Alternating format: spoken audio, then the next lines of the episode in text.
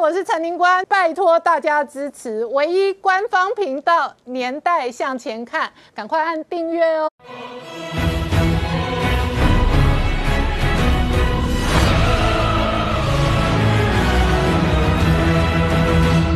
年代向前看，向前看年代。大家好，我是宁官，欢迎我们忠实观众跟粉丝朋友扫描 QR Code 订阅《年代向前看》YouTube 官方频道。我们看这一次哦，阿富汗的危机哦，变成拜登跟白宫的政治危机哦。事实上，美军最高将领直接出来说，他没有料到三十万阿富汗大军，结果十一天之内就蒸发。然后，川普连续两天哦出来痛批拜登。最新的新闻画面，他接受了福斯的专访，他说这一回哦，中国可热了，美国可丢脸了。同时，他说台湾可能会有不好的事情发生。事实上，外界关心呢，确实台海很有可能是未来有这个全球重要的核心的焦点之一。蔡英文总统强调，保卫自己是台湾唯一的选项。但是，美国前国务卿莱斯哦，事实上也出来接受评论，他说美国失信，而且呢，一定要加强对台湾的承诺。好，美中关系在变化的同时哦，阿富汗的局。是牵动着印太的局势，而解放军这一次围绕着台湾的军演哦，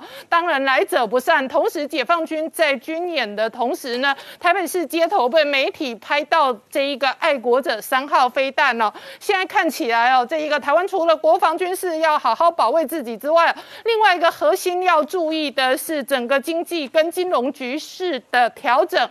今天台股重挫四百五十点哦，那盘中最后收盘。收在最低点，主要的原因是联总会可能缩表。另外，景气是不是见顶了？电子业是不是有相当多的行业，事实上可能有库存跟调整的压力，也都影响到经济局势的后市。而这背后会带来什么样的全球政治、经济跟这一个军事的变化？我们待会儿好好聊聊。好，今天现场有请到六位特别来宾，第一个好朋友是立法委员郭国文委员。主持人好，大家好。再是前雄山飞弹总工程师张成大哥，大家好；再是李正浩，大家好；再是陈专家朱月忠，大家好；再是军事专家吴杰，大家好；再是黄创夏，大家好。好，这次阿富汗的局势哦，在美国内部变成白宫的政治风暴跟政治危机哦。拜登本人的民调哦，这一个重挫七个百分点，来到这一个新低点四十六个百分点，这个是入主白宫两百天以来的低点位置。同时呢，共和党跟他的政敌哦全面抨击。这一次呢，外界关心的是美国国会两党哦，最终会如何面对这样的国际局势？那川。普在接受福斯访谈的时候，他直接说这一次美国丢脸丢大了。他说中国热了，他还说台湾可能会有不好的事情发生。好，正好刚刚看到的是川普接受福斯专访嘛，那那他直接讲到台湾可能会有不好的事情发生。这一次阿富汗的危机哦。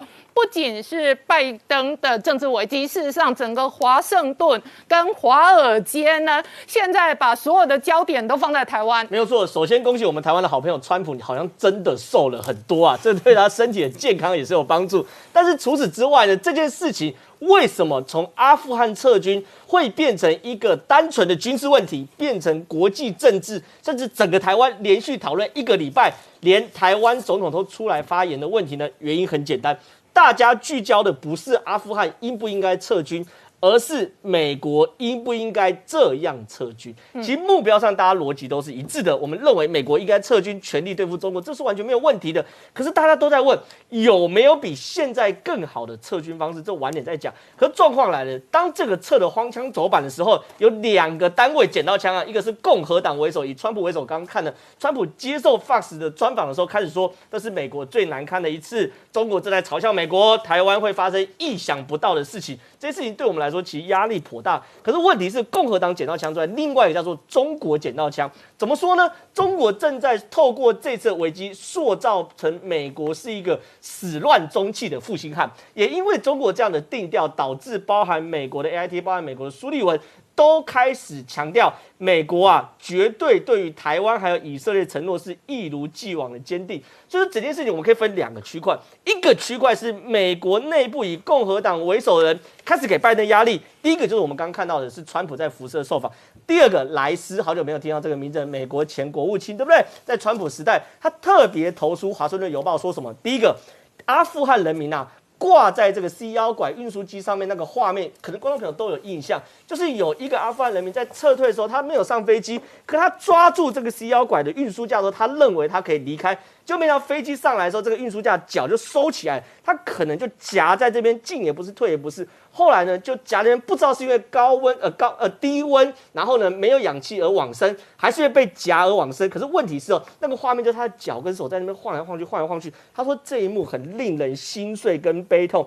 第二件事，第二件事情，他说啊，这个美国新域在这次行动中已经受损了，然后呢，要加强未来美国要加强对于乌克兰、还有伊拉克、还有所谓的伊伊拉克，还有对于台湾等等地方的承诺，这他讲的。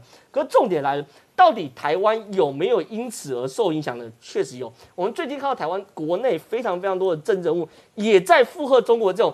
今日阿富汗，明日台湾的说法嘛，所以呢，我们刚刚看到蔡英文总统马上站出来，他说台湾唯一的选项就是让自己更强大、更团结，自己不作为，只依赖别人的保护，不是选项。其实蔡英文总统讲的是非常非常明白的，台湾可以选择，台湾可以选择当以色列，台湾也可以选择当阿富汗。我常常讲啊，选择跟努力是一样重要。阿富汗政府军选对边，站在美国这边，可不努力。他对于美国二十年年来的帮助视为理所当然，所以呢，美国一撤军，他们溃不成军。可台湾呢，如果美国愿意协助台湾的话，我们应该要选对边，而且更努力嘛。可是呢，在整个华府内部的压力锅结束吗？没有结束，大家都在加码打台湾牌。美国国防部部长办公室的中国科科长包世可，他就特别投诉，投诉说什么呢？美国现在应该一改过去战略模糊的的的位置，而对对付台湾采战略清晰。那这件事情对台湾是好是坏呢？不知道，先先把打一个问号。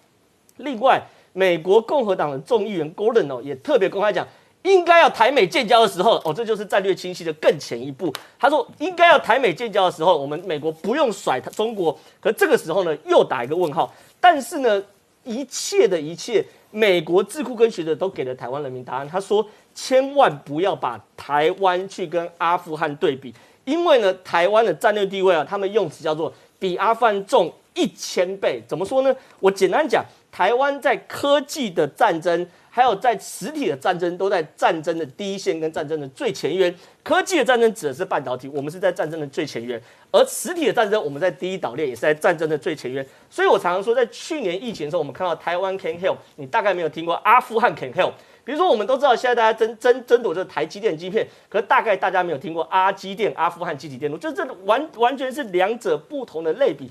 所以说呢，现在包含中国、包含美国内部，当然了。会有一些因为他们政治的利益，或是中国在国际政治策略上的考量，去呃批评美国撤军是一个始乱终弃的状况。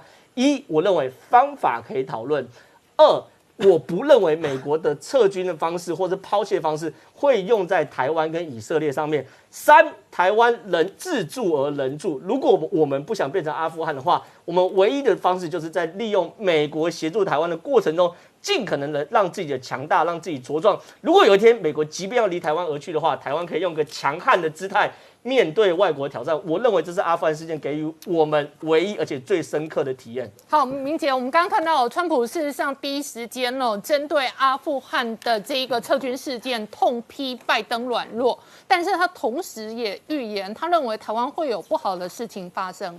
我想他用词遣字上面可能哦，用所谓的会有坏事这样的一个说法，其实我是保留这个态度了。但就是说可以明确的看得出来，中国一定会利用这一个美军撤军阿富汗的这个事情哦，这个情势哦，那进而来分化台湾、分化美国，然后分化台湾和美国的关系，这个动作一定会做哦。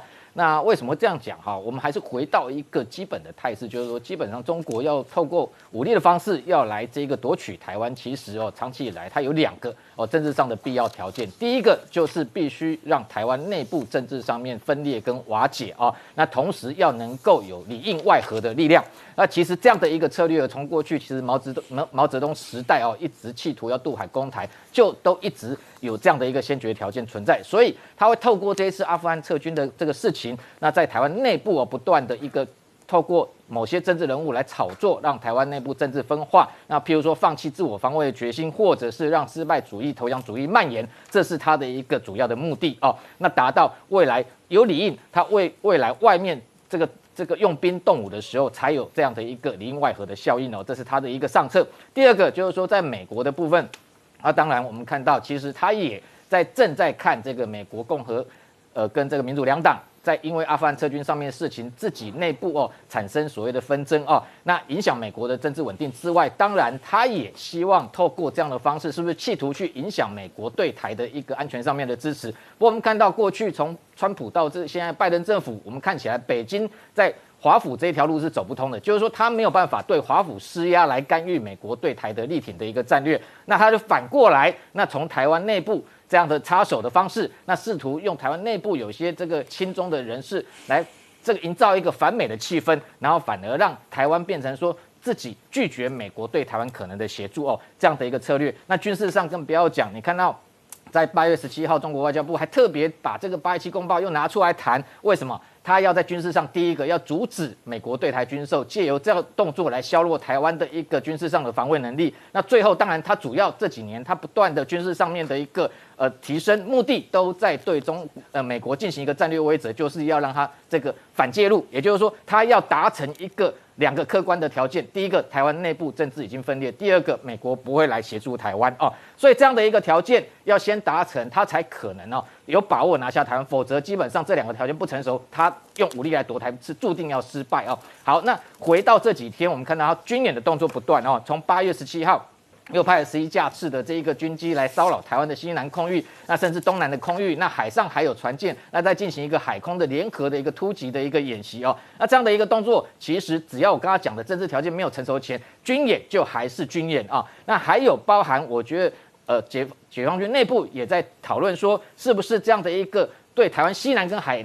这个东南海空的一个联合的一个包夹哦，已经形成可以对台湾进行全域威慑哦，然后进行围歼的一个动作。其实我觉得这都还言之过早啊。那为什么不在西北跟东北这个海空域进行这个军演？主要我们看到，因为冲绳地这个地方，还有包含像这一个呃整个日本的南西诸岛，最近不断的在提升哦，包含飞弹跟电站能力的一个部署哦。那美军的冲绳基地的一个海空的兵力也还是有一定的程度在那里进行监控，所以你看他就挑是挑软的吃，他从台湾的西南跟东南空域下手哦。不过这都还是一个政治上的一个规则哦。比较特殊的是，我们还有观察到这几天其实不是只有空中来的一个军演啊，那其实他在这一个包含。从南海又发布了三天的军演，那包含像七十二军、七十三军、七十四军哦，全部在进行一个两栖登陆的一个军演。比较特殊的，我必须要提醒，就是说看到这个这次非常罕见的哦，它七十三军的这个两栖军演，从先前譬如说动用零五式的这个两栖突击车在这个渡海演练之外，这一次非常罕见，它从应该是渤海。掉了一艘这一个呃渤海珍珠哦，这样的一个民用的一个滚轮来哦，这样的民用滚轮跟先前我们讲货装滚轮又不一样哦。民用滚轮基本上它这一艘这一个属于这渤海轮渡公司的这样的一个呃满载有二点五万吨的一个大型的一个民用的一个渡轮哦，过去是放在山东烟台，然后。横渡哦，整个渤海到这个辽宁大连之间，本来是民用的这个装载，但是它这次非常罕见的把它拉到这一个可能是东南沿海，让七十三军哦装载各式的军车哦这样的一个方式。那这一型的这个这个呃民用的这个民滚轮哦，它可以搭载一千六百人，然后大概有三百辆车辆的一个装载能力哦。那号称航速可以到二十节。那先前我们谈到说货装滚轮的部分，其实先先前是属于中国远洋。这个海运，那有一艘叫棒槌岛号哦，那它的这一个吨位是比较小，一点五万吨。那一次是直接用它后面有强化的一个跳板，那在广东湛江外海在测试用零五式的两栖突击车从海上释放哦。那这两型的一个都是民间的一个货轮跟滚轮哦，为什么来动用到这个地方的演习哦？其实先前美国海军战争学院有一篇报告就提醒说，解放军可能会动用现在有民间的。高达六十三艘的这样的各式的这个载具哦，弥补它包含像现在零七五、零七一、零七二各式的两栖正规的突击舰呃数量上面的不足。不过我们要强调就是说，这样的动作背后意涵的是什么啊？其实它动用这个滚轮啊。主要就要凸显说它能够这个发动所谓的万船齐发这样子对台的攻势，但是背后其实真正的显示就是它的渡海能力，两栖载具的确是严重的不足。那这个部分我觉得也证实说，其实北京必须要等到台湾内部还有包含美国的外部政治条件都能够这个成熟的时候，它才有可能真正对台动武。否则在此之前哦，像用这种货装滚轮来渡海哦，你航速就算有二十节。坦白讲，来就是来送死啊！因为他们是没有任何武装，也没有任何防护，只要台湾还有一定的一个包飞弹的打击能力，对于这个货装滚轮的这个渡海，完完全全是可以把它这个击敌于半渡哦。因为这样的一个货装滚轮，必须要能够正式的呃把港口拿下，靠岸才能够行政下线。所以整体上来讲，我觉得基本上从这次阿富汗事件哦，我觉得基本上我们可以观察到，北京当然非常希望。未来在武力夺台的过程中，能够像这次塔塔利班对这个阿富汗政府军的进攻攻占过程中哦，像这个摧枯拉朽一样，十天就速战速决。但是这样的模式会不会可能在台湾发生？我们认为绝对不可能。第一个，台湾有坚强的自我防卫的决心跟意志；第二个，我觉得当然美台之间的合作也要更加一步来证明台湾绝对不会发生这样的状况。好，我们稍后回来。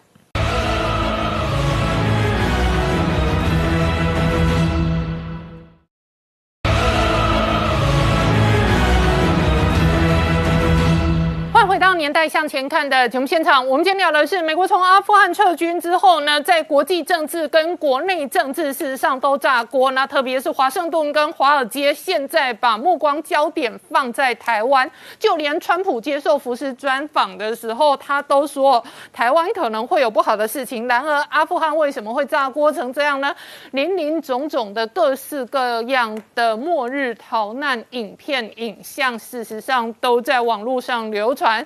这两天还流传哦阿富汗妇女为了抱照顾她的这一个 baby 哟，事实上直接丢婴儿，想要托孤给英国的官兵，那希望他们可以哦到一个完全不一样的世界生存下来。阿富汗的变天速度之快，然后去当这个拜登变得灰头土脸的时候，然后呢，阿富汗的人民惊魂未定的时候呢，结果那个绕跑总统加里终于出现了，他平安的。到达了阿拉伯联合大公国，到了以后呢，开始讲一些让人家听了阿富汗人更伤心的话。首先，他讲了，他说他绝对没有绕跑，他是内阁会议决定，所以要他跑的，免得见证到血流成河，所以他跑了。然后他又讲说，说他带了很多钱绕跑是假的，完全是谎言，完全没有这回事。然后还假惺惺的，现在在这个整个阿拉伯联合大公国非常的平安之下，说我正在征询。是不是应该要回去重新追寻正义的建议？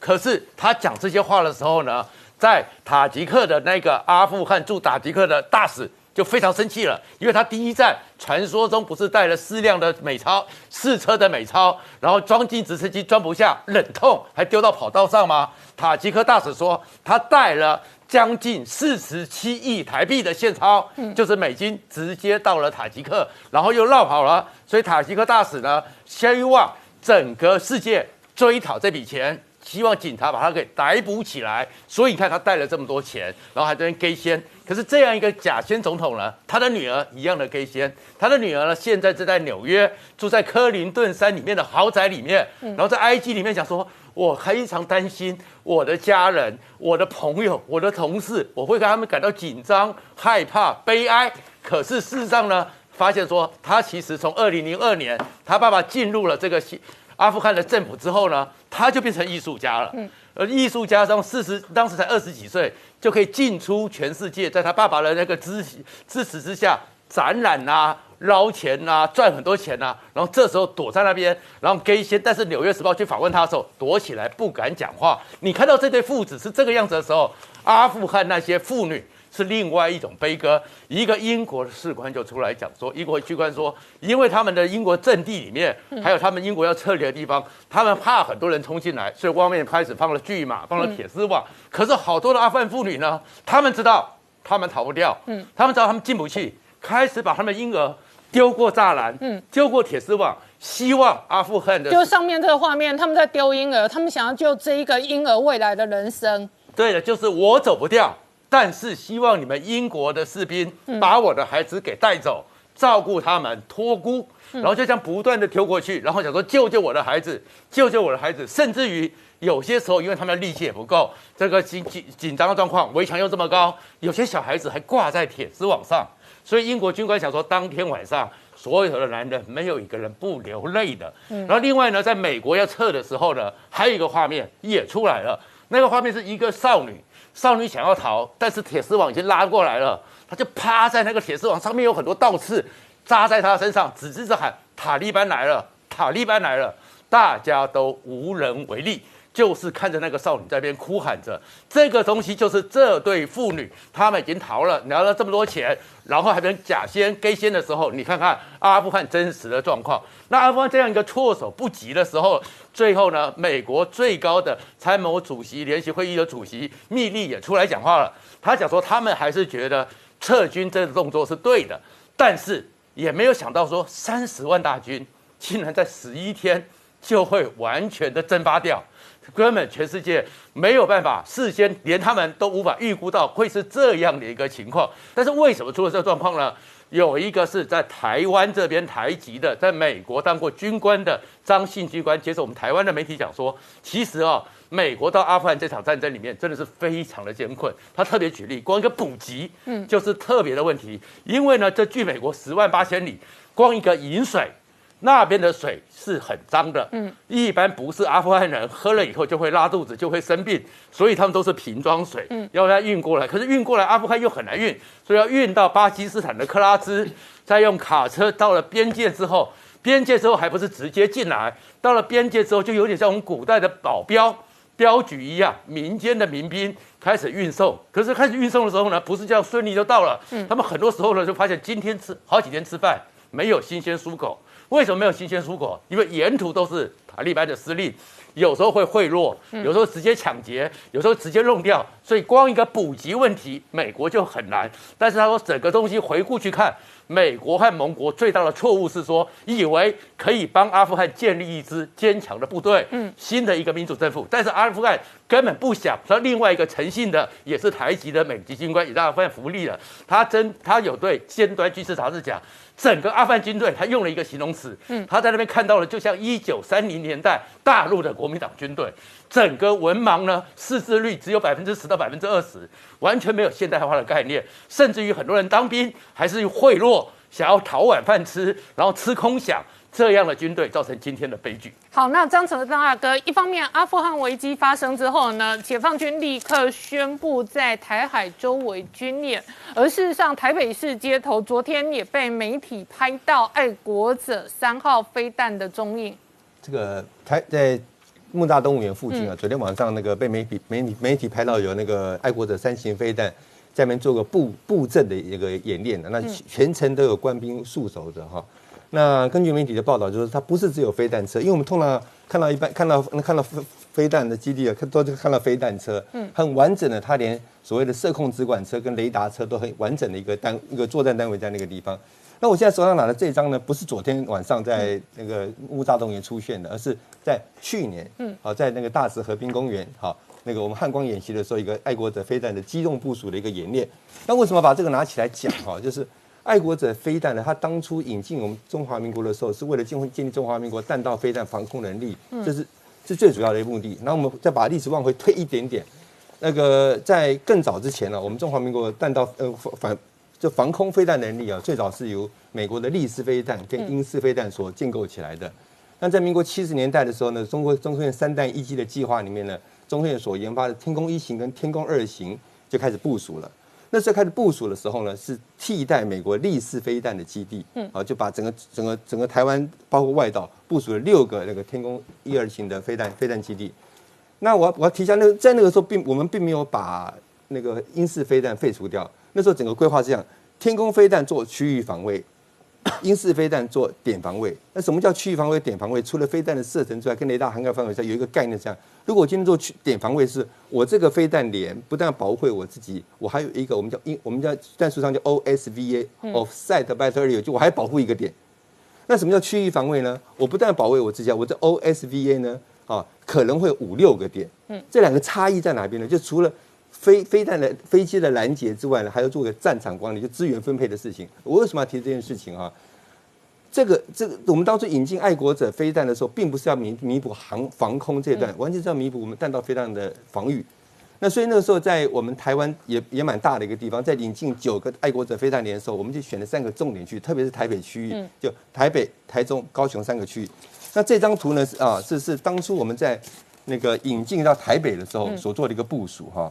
那在我们的那个南港，在我们的新店、林口、部署了三个爱国者飞弹连。那这个这个指的方式是，如果那个弹道飞弹来袭的方向，它要形成一个区域拦截网。为什么要这样子？因为爱国者飞弹在设计上它本身是点防御的，嗯，不是区域防御的。可是我们对整个大台北盆地的上空的防御需要一个区域防御的概念，所以我们是用三个连，就加上一个直管系统来来做个防卫的。好，那后来爱国者飞弹引进之后呢，我们现在开始有天宫三型了。那天宫三型就要弥补这个除了北中南三个都会区其他地区的防卫。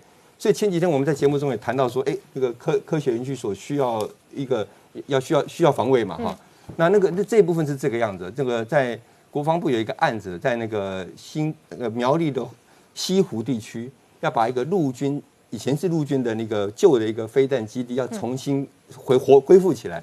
那我提下那个旧的飞弹基地，那个旧的飞弹基地呢，原来是那个那个圣灵女神的飞弹基地。那在当初天空飞弹要部署，那个基地就转成英式飞弹基地，就是做点防卫用的。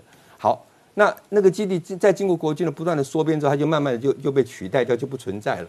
那最近呢，因为因为要要要加强科学园区，就譬如说铜铜锣，还有呃竹竹南那边科学园区的部署，那个的防卫，所以才开始哎，国防部开始思考说，要不要加强那边的一个防卫能力？好，为了加强那边的防卫能力的时候，就开始想说，哎，把那个那个飞那个那个基地重新恢复起来。那那个有些记者眼尖呐，就是从那国防部的预算那个呃购案里面看到说，那个那个飞弹基地重建的预算代号叫做飞凯二号。哦，好，为为什么要提这件事情？他讲飞凯二号，那前面就应该有个一号嘛。对。那飞凯一号什么啊？飞凯一号是爱国者三型飞弹的性能提升案。哦。好，那这个性能提升案事实上有些结余款。嗯。所以那个记者就猜了，那这飞凯二号呢的钱拿来做一个那个飞弹基地的那个重重建。嗯。那是不是就是要要就是要部署爱国者飞弹？那我刚刚为什么花了一段时间跟大家说明说，那个我们在整体在防卫上，爱国者飞弹是做反弹道飞弹为主，虽然它也可以做防空飞弹的弹呃防防御哈，就防反战机的防御，但它以反弹道为主。那以北中南来部署来看，那我们天宫三型在部署，天宫三型当中在发展的时候，最重要的使命呢，就是要做反弹道飞弹。嗯，除了除了延长原来天宫二型的射程。天宫二型是两百公里，它又延得更长之外，它很重要就是反弹道飞弹的部署。嗯，好，那反弹道飞弹部署，当初刚开始要要要部署的时候，我们的想法是说，把原来的英式飞弹连一个个把它换成爱国的呃天宫三型。嗯，因为那这样子，我们整个不管防空飞弹的防卫能力、点防卫能力或者区域防卫能力，加上那个天宫三型的部署，是整个台湾的防空啊就更强。所以大家讲说，台湾的防空飞弹能力是仅次于以色列，排名全世界第二，这真的一点都不假。尤其是天宫三型部署之后。因为天空三型刚开始部署的时候，其实我们是部署在东岸。嗯，在部署在东岸之前呢，曾经把在台中跟高雄的两个爱国者飞弹连调到东岸过。为什么？那时候是攻击老台啊，绕台啊。啊，为了处理攻击老台，是把曾经把两个连诶机动部署到那个东岸东岸过。好，那现在刚开始我们开始开开始换装所谓的英式飞弹的时候，在东岸就先部署三个天空山的那个防防空飞弹连。天空战防空飞弹按照国防部公开的资讯呢，总共部署十二个连。嗯，那中间有一个连是刚刚讲的，就在苗栗西湖那个地方，就飞凯二号的地方。所以啊，我我我个人观点是跟那个那个媒那个记者看看观点不同。我认为啊，我们不会把好端端所建构好的爱国者的整体的防防卫网把它拆掉，应该还是会恢复原来是北中南三个地区的，然后会把那个苗栗西湖那个地区呢部署一个天宫三型的飞弹在那边。那我特别要提一下那个那个基地，其实我去过哈。那个基地当初，美在在美军部我们部署圣女女神飞弹的时代，那里面除了那个是飞弹基地之外，它是一个非常建构的非常好的一个碉堡，嗯，是一个飞弹的储存空间，好，我们叫做龙安龙安地龙安飞弹库，那那时候我们就叫这个名字，因为可以储存非常多的飞飞飞弹。那我相信说，经过这么多年，那个那个那个龙安飞弹库并没有太大的损毁，因为我们当时盖得非常坚实。那以那个地点来部署天宫三型飞弹或者天宫一二型飞弹。对南北的资源其实是非常有效率，所以我蛮支持这个案子的。好，我们稍后回来。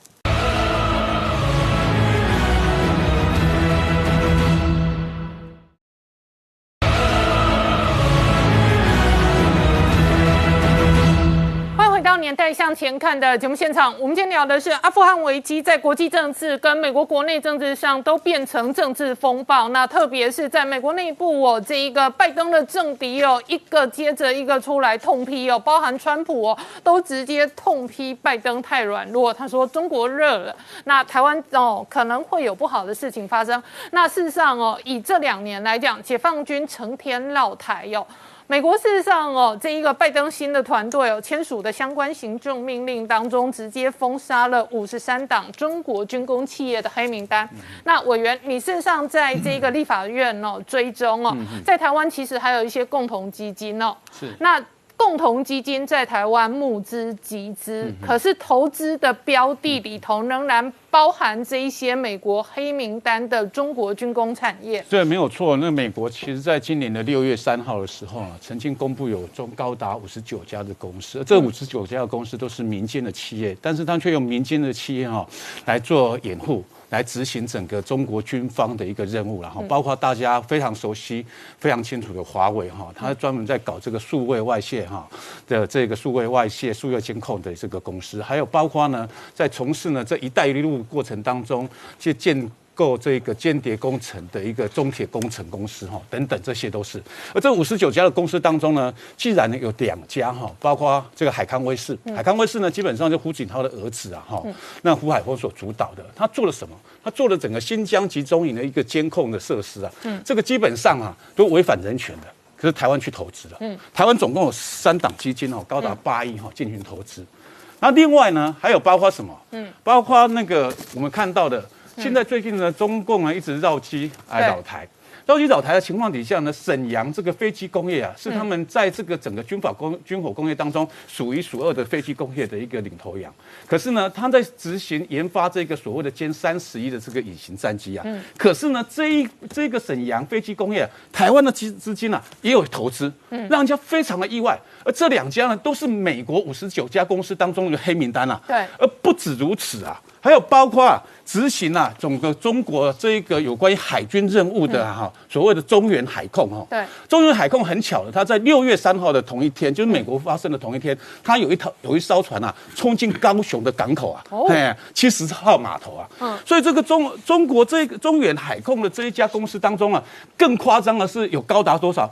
高达这个五十几家公司哈，就近近期呢跟他投资，这个投资当中有 ETF 啦哈，也有固定的一个公司啊，所以我看到这些数字的时候，我感到非常非常的压抑，非常非常的离谱。嗯，而且一般这一些基金的投资人，那一般的观众朋友，他可能也是一个小散户，他也不晓得他买的基金，事实上呢，回头又买的相关的军工企业，而这样的军工企业，事实上呢，又可能是文攻武吓台湾的解放军的帮手。对，像这些这些基金当中，你看第一金啊，中中国世纪，你看看下富邦中国多重资产资金，这里头林林总总，还有所谓的富邦大中华等等这些这些资金，基本上哈，一般投资人他不清楚。对。他不清楚里头的持股明细，对他不清楚里头持股明细。嗯，但是呢，美国从六月三号已经公布至今哦，有好几个月的情况底下，没有想到台湾的这个基金经理管理人，或者是这些证这这那个基金公司，完全没有注意到这些问题，完全没有这样的概念。所以我是觉得这一次我还特别要求金管会啊，要有类似这样的机制。嗯，他不但呢要做一些定期的一个公布之外，如果有类似的情势产生，那该处罚就要处罚。嗯。所以，而且应该该更新就更新，该禁止就要禁止啊。所以现在现在的这些名单都要去更新，随时去 watch 去看这样的这个禁止名单当中的一些投资标的有没有纳入整个这个投资项目当中啊。这是金管会该做的一个任务啦。所以我认为是说，台湾的资金哦，如果说呢跑去呢去支援呢。整个中共的这个军火业，这这是不是太讽刺了？嗯，这个严格是踩到整个国安的这个底线了。那我再请教呃这一个委员了。事实上，我们整个国安应该有跟美国一样是全方位的。对，刚刚提及的是资金的部分，而且大多数的散户跟基金的投资人，他可能是不知情。但是另外一个部分呢，比方说全方位的，刚刚讲到的中国军工企业，它事实上用了大量的台湾的，比方说关键零组件或者上游半导体，然后甚至也挖角我们相关的人才，我们是不是也应该有相关的整体的国安的管控？其实整体国安管控其实出现一个问题了哈。这立法院最近一直在讨论的是所谓的营营业秘密法了哈，还有包括一些间经济间谍法等等了哈。但这些讨论的过程当中，不会啊，我就问你一个很直接的问题：这一些千系列的战斗机，我们卖不卖晶片给他们？嗯嗯嗯，卖不卖？那若卖了之后，他做成战斗机，然后他每天来台海这里惹是生非来乱你，那请问你接不接受？这当然这就是一个产业链的问题啊，所以说我们不可能跟红色供应链挂钩在一起的问题。这也是为什么美国之后的整个投资伙伴还有对象，他就会慎选嘛。嗯，其实包括以后的数据中心啊，包括像类似 Google 啊，哦这些都会设在台湾一个很重要的原因，甚至 Google 连硬体的这一个设施啊。其实啊，他们都不想要到对岸去了。嗯嗯，以后的整个硬体的设备，其实几乎都找台湾合作。嗯，那说台湾所合作这些厂商，其实在某某个程度啦，在美国啊，都有经过一个国安思维的方式来作为一个合作对象的考量，这个都有。嗯，好，那同一时间呢，月中台股今天事实上受到联总会可能缩表。那以及哦，外界关心哦，这个电子产业的景气跟中国还有美国的景气是不是已经见顶？事实上，台股今天跌很深哦，重挫四百五十点。对，今天台股真的是多重的利空同时造顶，造成今天台股巨量的下跌啊！哈，那除当然包含刚刚您管所说的各种原因之后，我想川普的那一句话，台湾会发生不好的事情，我想也会引起投资人的担心哦。所以大家看到今天台股很惨哦。开盘是今天最高点，收盘是今天最低点。哇，光我这样讲，大家就知道今天有多严重了。所以今天收盘大跌了四百五十点，那收在一万六千三百七十五点，那直接灌破一万六千五百点了。而且更糟糕的是，今天外资大卖了五百零一亿，哇，是今年以来的第三大，仅次于二月二十六号的九百四十四亿，跟三月四号的五百二。十五亿，而且也是历史第六大。嗯，外资这样子的把台股当做提款机，那台股当然撑不住啊。嗯，所以今天的成交量也增加了，昨天已经先突破了四千亿，是四千一百七十四亿，今天进一步提升到四千三百一十二亿。所以我们看到今天这样子的惨况，当然很大的一个原因就是我们刚刚所说的那些原因了。好，那不只是这样子，联准会现在一个很大的动作，它准备要缩表。嗯，那。这个缩表呢，其实就是要开始就减少 Q E 的问题啊，哈，那应该是说减少 Q 啊，不能说减少缩表。好，那减少 Q E 第一步就是减少购债。那现在具体的这些数字还没有出来，它现在是在七月份的联准会的例行会议的会议记录里面已经揭露这件事情。所以大家看到今天不是只有台股，整个亚股地区其实的跌幅都不轻了，哈，那所以。包含了韩股，包含了日股等等，我们就不一一个去讲。好，台股今天跌幅二点六趴哦，很惨烈。那但是韩国股市也跌了一点九趴，也非常逼近。对，那今天整个都这样子下跌，那有没有人抢？有那个东西叫做美元。嗯，好，那美元今天呢？哎，已经来到最高是九十三点五。那美元指数九十三点五，这个数字是去年十一月以来的新高。那对应到今天的台币，哈，当然也是走贬。今天亚币其实也通通都在走贬了。好，那台币今天一度灌破了二十八元。那最后收盘的时候，我们在录影的时候是还没有出来哦，不过也都在二十八元左右。好，那韩元的部分呢，贬值的幅度是亚亚币当中今天相对比较高的。如果以贬值幅度来说，台币的贬值幅度大概是零点五帕，那韩元贬值有来到零点六帕，是亚币当中今年跌最多的。好，那另外大家一想到说啊，今天所以今天整个亚股事实上是股汇都跟着跌，没错。然后市场资金哦，从美元指数观察哦，事实上是可能流向美国或者美元上面，是因为美美元上涨，其实就带告告诉你钱是往美元资产跑。那至于跑到美元的债还是股还是其他的商品，那第一时间我们。它当然是没有办法知道，不过我们还可以看到另外一个东西，叫做黄金啊。大家一定想到啊，这个有有动乱的时候呢，钱应该会往黄金跑吧？不过我们刚刚说。因为美元涨得蛮多的，那黄金的涨幅相对就被抵消，因为黄金跟美元通常是跷跷板。好，不过呢，黄金这一波从上个礼拜的低点以来，大概也上涨了五十美元左右了哈。那目前大概在一千七百九十几块左右的价位在上下变动。好，那再来今天台股本来应该会有一个利多，就是我们昨天也提到了这个当冲降税，应该确定会是延长三年，那税率是就维持原本的打对折，也就是说。从原本千分之三的正交税呢，还是维持收千分之一点五，就是打对折。好，这照理说是一个利多，但是在天大的利多都抵不上我们刚刚说的这些重大的利空，所以让今天的台股的表现是相对非常弱势的。好，我们稍后回来。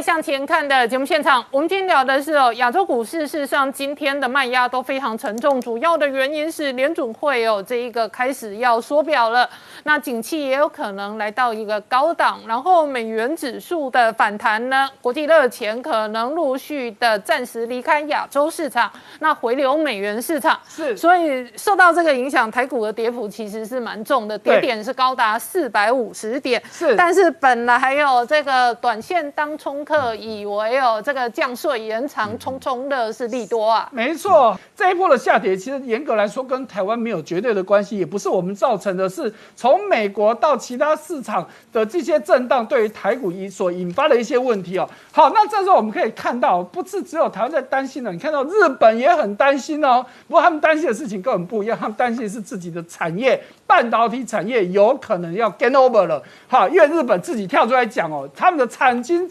这日日本的这经济产业省出来说，日本已经失落三十年了。这三十年的时间呢，让原本他们在全世界的半导体市占率本来还有十趴十趴左右，现在可能又要降到归零。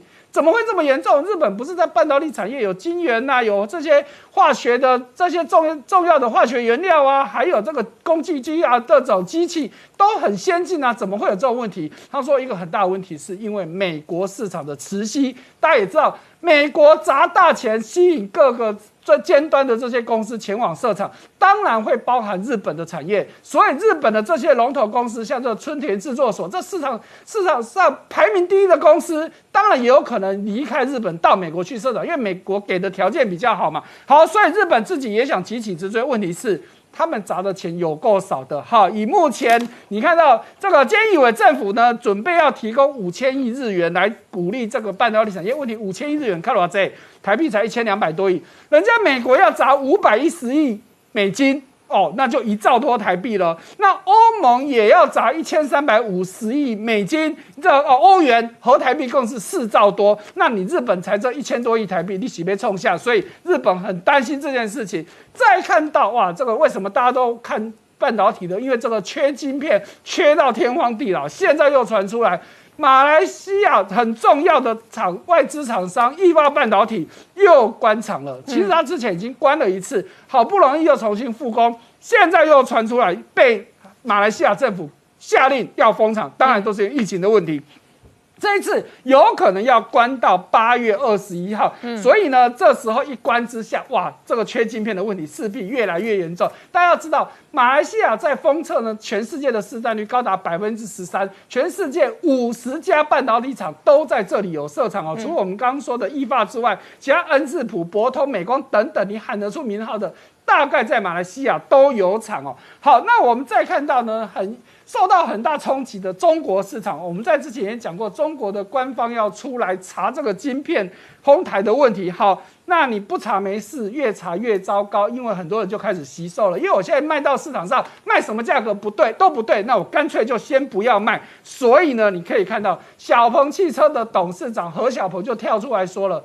啊，这一波的疫情现在是真正对汽车产业最严重的时候，因为你真的是有钱你也买不到货了，所以很多的晶片厂、汽车厂都瘫痪了。现在叫货在中国至少要四到五个月才能够出货，那这再加上现在中国又在加严加控管这个晶片的问题，那中国的这个晶片可能要缺到天荒地老。那不只是中国。韩国也很惨，哎，韩国自己都已经算是晶片生产大国，就韩国的车厂一样缺货。我们看到，以七月份韩国的汽车出口的量。少了百分之三，大概是十八点一万辆。好，如果以整个日本呃不韩国的汽车产能来说，更衰退了将近十四趴，换算起来大概是三十万辆。好，那缺除了这个晶片缺货造成的之外，日本啊韩国自己的内需也在减少了将近十趴。所以呢，韩国第一大车厂现代车厂，他们现在说。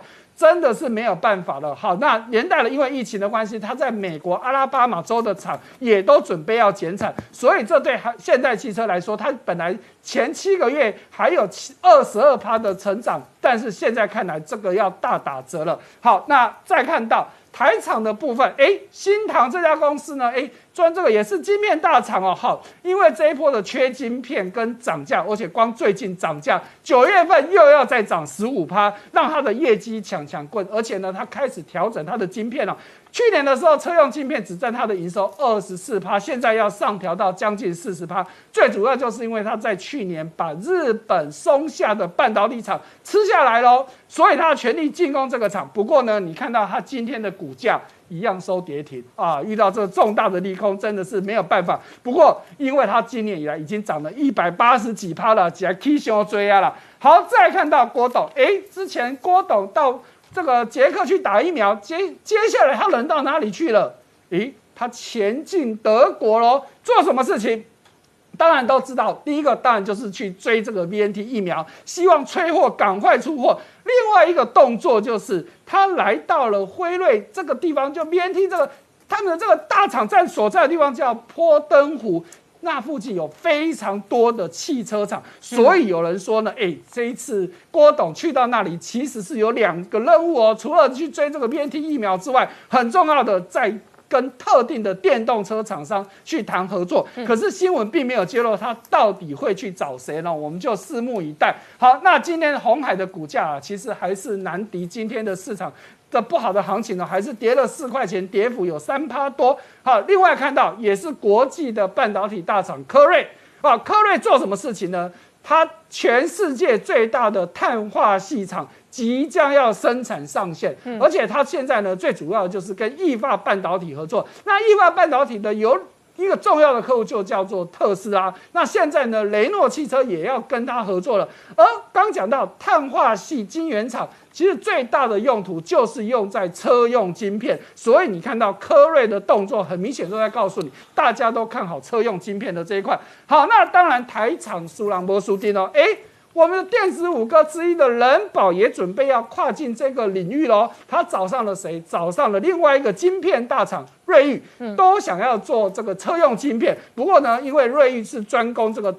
网通晶片的嘛，所以他们要专攻车载的通讯晶片啊。那大家对这两大厂的合作其实是非常看好的，所以大家看到今天人保的股价就很抗跌，还可以收平盘哦。以今天行情来说，真的是非常不容易了啊。不过瑞昱就弱了啊，不过因为瑞昱股价高嘛，五百多块，所以今天跌了三十四块钱，跌幅高达六趴以上。好，我们稍后回来。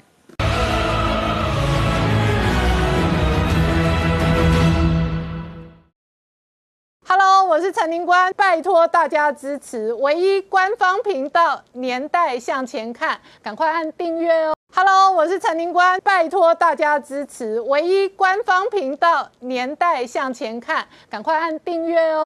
欢迎回到《年代向前看》的节目现场，大家好，我是林官，欢迎我们忠实观众跟粉丝朋友扫描 QR Code 订阅《年代向前看》YouTube 官方频道。我们看哦，这一次阿富汗撤兵哦，在美国内部的政治也是一场危机跟风暴。那拜登的民调来到了新低点的同时呢，川普痛批拜登太软弱，他说中国这一次开心了，而且他预言台湾可能会有不好的事情发生。美国前国务卿莱斯事实上也判断美国失信哦，那。因此呢，要加强对台湾的承诺，否则盟邦事实上可能都会有所疑虑。因为事实上，今天的媒体追踪新闻资料出来，包含了南韩哦，对于在南韩的美军哦，究竟将来会发生什么样的变化，事实上也感到疑虑。而美军这一次事实上哦，也再度展现这一个黑科技，试射成功了无人飞弹车。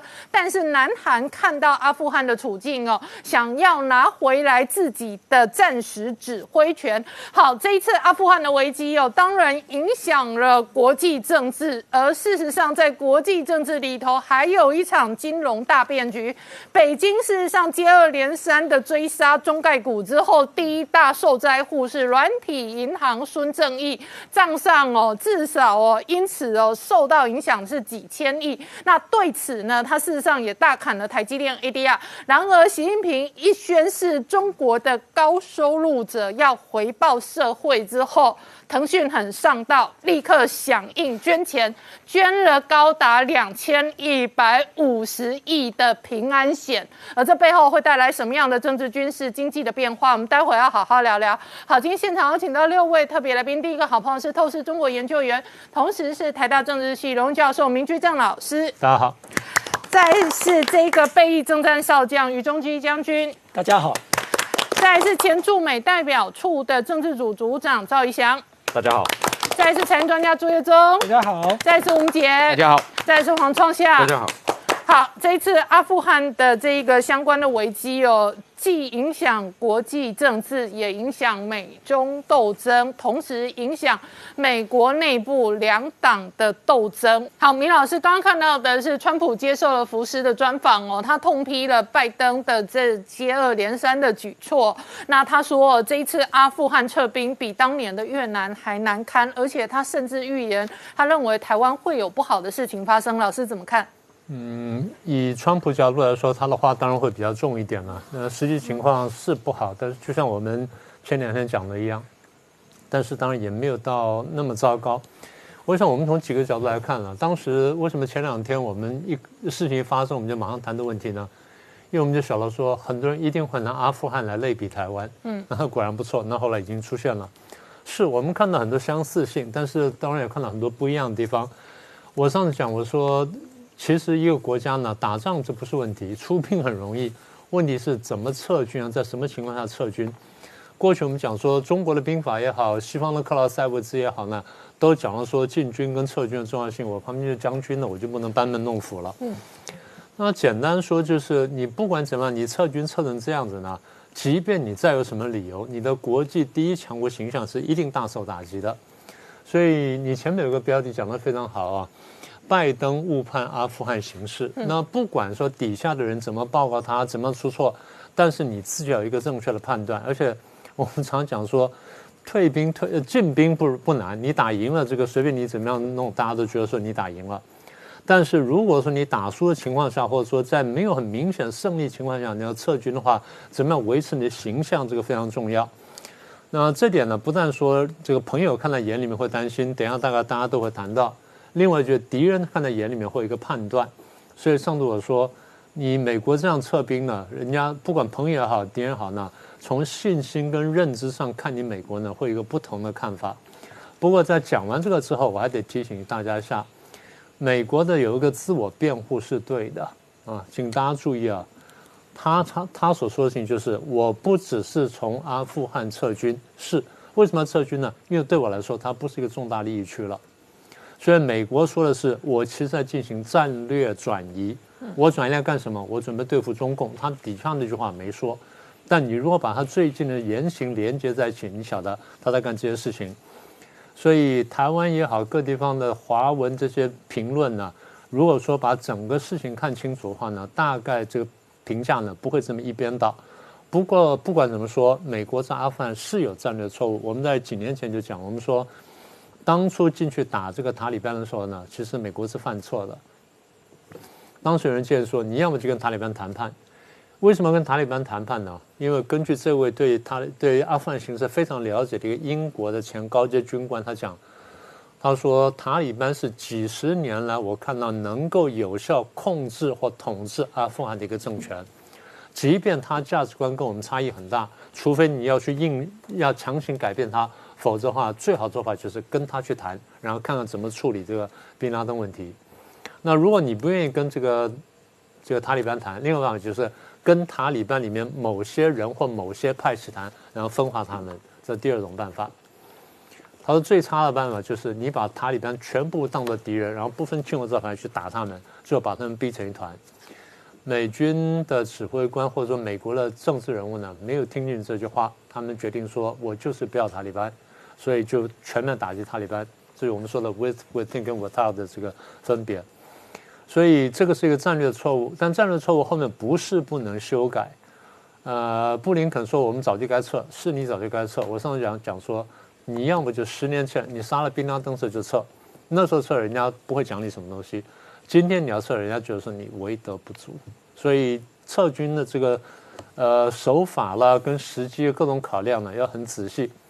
那第二个问题就是阿富汗政府为什么守不住？美国说啊，我这边进了搞了二十年仁至义尽，是一点都不错。我们研究国际政治，常常注意到研究个别国家，我们常会看一个问题：这个国家的地形啊，跟它的经济啊，跟它这个跟邻国的关系。我特别讲阿富汗。阿富汗是个内陆国家，然后地形呢非常山地非常多，崎岖不平，大概百分之八十左右呢都是山地，所以老百姓住在什么地方呢？住在山跟山之间的峡谷地带。那换句话说，人呢之间是隔绝的，它很难有很大的这个都市或很难的这很难有有交通，所以导致说呢，它部族非常繁多，然后语言呢相对又比较混乱，然后呢宗教呢这是唯一能够维系的这个一个力量了。所以这么多年来，我们常讲的帝国坟场，为什么？你外国比较进步的军队进去的地方呢？你等于就是不断的跟每一个部族去打游击，非常辛苦的。所以过去的英国在十九世纪呢，连续这个铩羽三次。苏联在一九七八年进去之后，一九八零年代呢必须要退出来，然后美国进去搞了二十年，现在必须退出，会退出来。简单说呢，跟它交通不便呢有非常密切的关系。啊，这第一点。第二点呢，不管你喜不喜欢塔利班，他的价值观可能跟我们差异很大，但是呢，他对这个社会这批人，他有动员力量。第一个是宗教，在那个社会里面，宗教是这个地位是非常高的，各位可以看到。第二点呢，他用暴力。第三呢，他贩毒。所以他这几个条件在一起呢，你外国进去打呢，你要把它彻底清楚呢，真的不容易。这就为什么当初我刚刚讲说，当初呢，英国高阶军官呢。提醒美国，就说你不要这样去打，因为这样打不聪明。就美国没有听到话。那么塔利班另外一个条件就是，他曾经统治过阿富汗四年，那五年的时间。那不管说他统治的好跟不好，我刚说了，他至少是一个有能力大体控制这个社会的一个政权。那你怎么去跟他打交道，你得好好想清楚。对。美国扶植了一个他认为可靠的人，因为这个人在美国读过书，然后在这个国外教过书。美国认为说他的价值观跟我们很接近，是没有错。一个价值观跟你接近，你可以相信。问题是，你如果摆到那个地方去，他是不是有能力能够有效的控制这社会？不要说是这个推进民主政治，是不是能够有效控制这社会呢？是我们政治学常常问的问题。我们现在看到就是美国扶持这甘尼呢，搞了这么长时间。在一个问题上是严重失败的，在于跟塔利班争夺人心的问题上，他是彻底失败了。所以你看到白天老百姓可能帮他，然后到晚上呢，基本上塔利班就来了，他一点办法都没有。那么这种就使得说，你要么就进去强力殖民，然后把这个你不顺眼人全部杀掉，然后你强力再去移民再怎么样，否则你美国就很早就应该有比较清楚的战略啊。这第三个部分，第四个部分就是。我们就强调，我们说美国这样撤军呢，会导致一个结果：中共会低估美国，会看扁美国。因为低估美国、看扁美国，中共会生出前所未有的野心。而中共的野心呢，是最后是针对美国，但在针对美国以前，他会先针对台湾，他会认真考虑呢，我怎么样动手，或能不能动手？现在是不是动手的好时机？我去对付台湾，这点呢，川普看到了。所以川普也出来讲了，我们等会再说这个事儿。他的意思就是说，你美国干的事儿干得这么漏气，那么台湾可能会发生不好的事情。这话非常准确，直接讲到点上面。所以我上次讲，我说美国如果要搬回来的话，那美国呢对台湾呢在语言上跟在行动上都必须要提出强力保证。这是我前天讲的事情。所以这件事情对台湾来说呢，坦白说，你仔细想想是祸福相依的。好，那么美国为了补破网呢，国家安全顾问的苏立文苏立文出来讲的话，他辩护了半天，然后说警告塔利班，你们自律，否则我们还手等等。但是他有一段话讲的比较精彩。呃，记者问他说：“现在这个阿富汗已经落到这个塔利班手上了，然后很多人觉得被背弃了，阿阿富汗人民觉得被背弃了。那么他说，那这样的话，大家会不会会不会有人担心说美国会抛弃其他地方人民，譬如说台湾呢？”然后他的回应倒不错，他说：“我们相信，我们对盟友和伙伴的承诺是神圣不可侵犯的，而且一直如此。我们相信，我们对台湾和以色列的承诺仍然像以往一样坚定。”嗯，呃，他可以光说台湾，我们对台湾的保证跟承诺是一样，一如既以往的坚定。嗯，他为什么把以色列拿出来，特别值得玩味？好，我们稍后回来。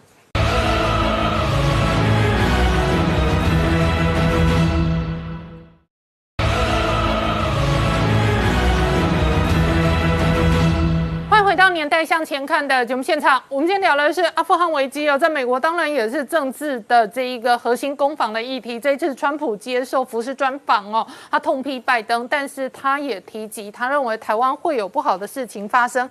但是第一时间呢，事实上美国的这一个国安团队，包含苏利文、包含 AITO 都贴了相关的贴文。这里头的内文是讲说，美国对于台湾和以色列的承诺一如既往坚定。明老师为什么把台湾跟以色列放在一块？对，那这个问题呢，我们等会儿再谈。我先要谈谈苏利文这个人，大家记不记得，就是在这个呃，川普在跟这个拜登在选举的时候呢，当时我们不是在猜说，如果拜登选赢的话，他的团队是什么人吗？当时不是初步公布了吗？嗯，啊，我们一路看，我们就看到苏利文。当时我们记得讲过这件事情，苏利文曾经帮那个希拉蕊呢，呃，很大的忙，他是他办公室主任。嗯。所以他曾经提过一个很对我们看起来是很糟糕的建议。他说：“呃，我们跟中共去谈，放弃台湾呢，然后换回那一点一四万亿的这个呃这个美国国债，这差距，这个就就是拿台湾抵债，贸易差对，拿台湾去抵债。嗯，我们当时说这是个非常糟糕的想法，而更糟糕是希拉蕊看完之后，他说：我觉得是个聪明的提议，我们可以讨论看看。幸亏他选输了。嗯。那他当时苏利文的想这个想法，后来不是传出来了吗？我们大家都非常担心。呃，败选之后呢，我们倒看到这几年下来呢，苏利文或这一些人呢，都出现一些变化。川普上台之后呢，大概前六月还看不太出来，一年之后呢，川普的政策比较明显，他跟中共开始慢慢对抗，然后中共开始还手，双方开始升高。升高的结果就是，当美中对抗升高之后，回头来对美国的内政产生影响。简单说，美国的民主党跟共和党呢，在很多地方仍然是针锋相对，但对中共的问题上，大家慢慢形成共识。这件事情我过去在节目上提提过。后来发现说，很多原来的这个猫熊派呢，就是这个亲中共的人呢，慢慢转为开始反中共，甚至变成屠龙派。我们过去在节目讲的那个白邦瑞呢，他自己就承认说，我过去就就这么个人。嗯。那么最近我们看到一个很有名的那个叫 Stephen Roach 吧，嗯，一个这个摩根斯丹利摩根斯丹利那个经济学家，他出来讲说，我原来是对中国经济是乐观的，那现在我改变看法了。嗯。也就是说，当这几年的这对抗越来越明显、越来越尖锐的时候呢，也唤醒了一些人他们的看法，他们觉得说，过去观点呢可能是有错的。苏利文是一个很明显的代表。那现在就回来讲说，他为什么这样对比？我们常常讲说呢，每个国家呢，他说我在看我国家利益的时候，有国家利益、有重大利益、有核心利益什么等等。我们仔细看一下，美国除了自己国家安全之外，他的对他来说，周边或远处国家有哪些是核心利益呢？我们可以帮他算一下。核心利益在英文里面，我们把它叫做 vital interest。简单说，这些国家呢。他身边的北边有加拿大，南边有墨西哥，嗯，这两个国家出现重大的变动或出现重大动荡，美国是无法忍受的，嗯，远一点点呢，可能还可以接受，但这两个是绝对不行的。再远一点点，有个国家呢，虽然跟他就是有有关系，但是呢，他可能会视为重大利益，可能不会。这个国家叫英国，嗯，好，那么在亚洲呢，有两个国家，一个是日本，一个是南韩。美国原来在南韩的问题上面呢，他看法是模糊的，就是因为看法模糊才爆发了韩战。因为他认为说韩南韩不重要，结果引爆了韩战。韩战一开打，他就说我想错了，我讲错了，我要去打韩战。那么日本重要是不用说了，以色列是美国从建国之后呢，就强力支持的国家。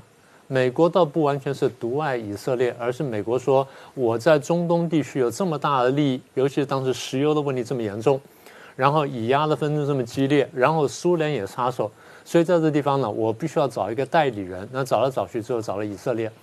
以色列非常厉害，以色列除了移民世界各地回去，然后回去建国之外，回头来呢，有相当一部分人在美国的以色列或犹太人呢，暗底暗中呢支持以色列。所以使得美国认为说以色列是我核心利益，除了说我在现地的这些战略跟石油的这关系之外，所以他认为说以色列是重要盟友。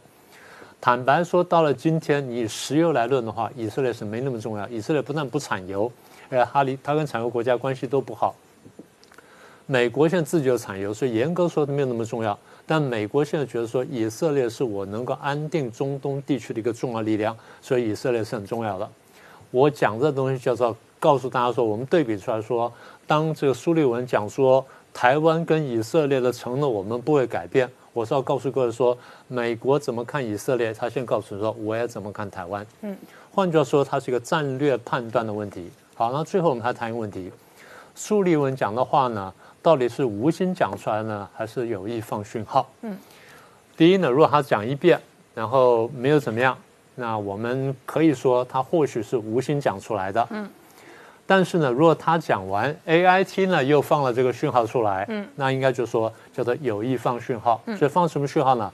因为我们犯了错，所以我现在必须亡羊补牢，怕你们把我看扁，怕你们误判我，然后从而在台海引爆战争。所以现在我要把话讲清楚，我要防止误判。嗯，但是我觉得最后美国需要做一件事情，美国在讲完话之后，必须在世界其他地方或者特别在台海附近呢，要用行动展示。我对台湾的承诺，这样子的话呢，才能真正防止中共的误判，防止战争。好，那明杰，可是呢，阿富汗事实上哦，确实冲击全世界，特别这一次，就连南韩内部哦，事实上都想要取回暂时的指挥权。对这个美军从阿富汗撤军这个事情哦，当然会影响整个全球战略格局的一个重新的组合哦。那包含两大部分，第一个。呃，当然就是这一个中东可能会出现所谓的这个地缘政治上面的战略的真空。那第二个部分是最明确的，是说这个美国在西太平洋加重它的一个兵力哦，整个战略中心转移到西太平洋。那其实这两者之间也可以说是有因果关系啊，应该是说美国为了对抗中国，把整个军事的中心先转到西太平洋，随后后面才会出现中东的权力真空。那这两个部分我先来谈。中东所谓的这一个权力真空的部分，我们看到这几天哦，这个习近平动作非常多哦。那这两天还这个跟伊朗的新任的总统莱西哦通电话。那特别还强调说，哦，要他会支持这个伊朗上，呃，跟美国过去，呃，特别是川普总统任内有争议的这个这个核协议的问题。那同时，他也针对所谓的这个，呃，美国的病毒溯源哈，这样的要追溯责任的这个事件，那支持中国哦，他说这个反对个别国家在追溯病毒上面哦，来打压中国。那从这个部分可以看得出来，当然是借这个机会哦，那中国跟。这个伊朗之间在强化所谓的关系。那第二个，那他这个习近平也跟伊拉克的这个总统巴尔哈姆哦通电话。那还有包含像更早之前，我们看到塔利班还没有拿下这一个阿富汗的首都科布尔之前，他的这个政治领导人哦巴拉达尔就已经先飞到这个中国的天津，七月二十八号跟王毅会面。